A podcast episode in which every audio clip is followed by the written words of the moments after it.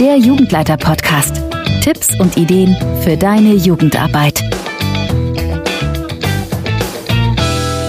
Willkommen zu dieser Ausgabe des Jugendleiter-Podcasts, deinem Podcast mit Tipps, Spielen und Ideen für die Gruppenstunde und das Ferienlager. Heute möchte ich mir das Thema Mikroabenteuer ganz kurz angucken. Ähm, Mikroabenteuer, das sind kleine Abenteuer, die im Alltag untergebracht werden können. Herausforderungen, die ihr super in einer Gruppenstunde machen könnt, die ihr am Feierabend machen könnt, an einem Tag am Wochenende, wo ihr kein besonderes Material braucht und zum Beispiel ähm, alles an eurem Heimatort selbst durchzuführen ist. Zu dem Thema gibt es einen Jugendleiter-Blog-Beitrag von Christo Förster, der hat dazu auch ein Buch geschrieben. Den Link dazu packe ich euch in die Show Notes. Und ja, er stellt uns darin auch einige Ideen vor. Fünf davon möchte ich euch ganz kurz anreißen. Und ja, zum Beispiel schlägt er vor, dass man eine komplette S-Bahn-Linie oder Buslinie in der eigenen Stadt einmal abwandern kann. Das heißt, ähm, von der Start bis zur Endhaltestelle geht es nicht mit der Bahn oder dem Bus, sondern zu Fuß. Ähm, man kann sich vielleicht unterwegs auch nochmal was anderes vornehmen und ähm, dann erkundet man die Stadt nochmal ganz anders, was man sonst nur aus dem Bus heraus oder der Bahn heraus vielleicht kennt.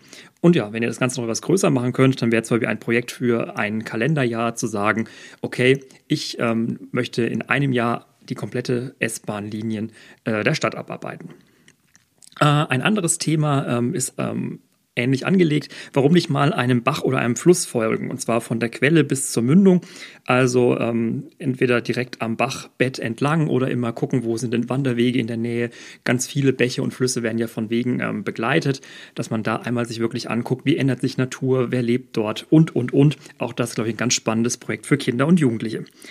Ja, ähm, ansonsten kann man auch einfach wirklich vor die Tür gehen und loswandern und nach einer bestimmten Reihenfolge immer den, jeden dritten Weg links abbiegen. Oder man hat einen Würfel dabei und sagt, okay, nach jeder Abbiegung würfel ich und die fünfte, wenn ich die fünf gewürfelt habe, zum Beispiel Abbiegung, gehe ich dann rechts, beim nächsten Mal wieder links und so weiter. Und so kann man die Stadt oder den eigenen Ort nochmal ganz anders erkundigen. Erkunden, Entschuldigung. Ähm, ja, eine große Herausforderung kann sein, dass man sich vornimmt, einen bestimmten Gegenstand, der vielleicht nicht ganz so handlich ist, von A nach B zu transportieren. Und ja, wenn man dann unterwegs um Hilfe bittet und so weiter, lernt man, glaube ich, auch ganz nette und unterhaltsam Menschen kennen und kommt mit neuen Menschen ins Gespräch. Auch das ein Projekt, glaube ich, gerade für Jugendliche, was sehr, sehr spannend in der Jugendarbeit sein kann. Vielleicht so als Wandertagsprojekt das mal als so schnelle Idee. Und die letzte Idee, die ich euch ganz kurz vorstellen möchte, ist, dass man sich das höchste, den höchsten Ort oder die höchste Erhebung des eigenen Bundeslandes raussucht oder des eigenen Landkreises und sagt, das wird an einem Tag erwandert oder erlaufen.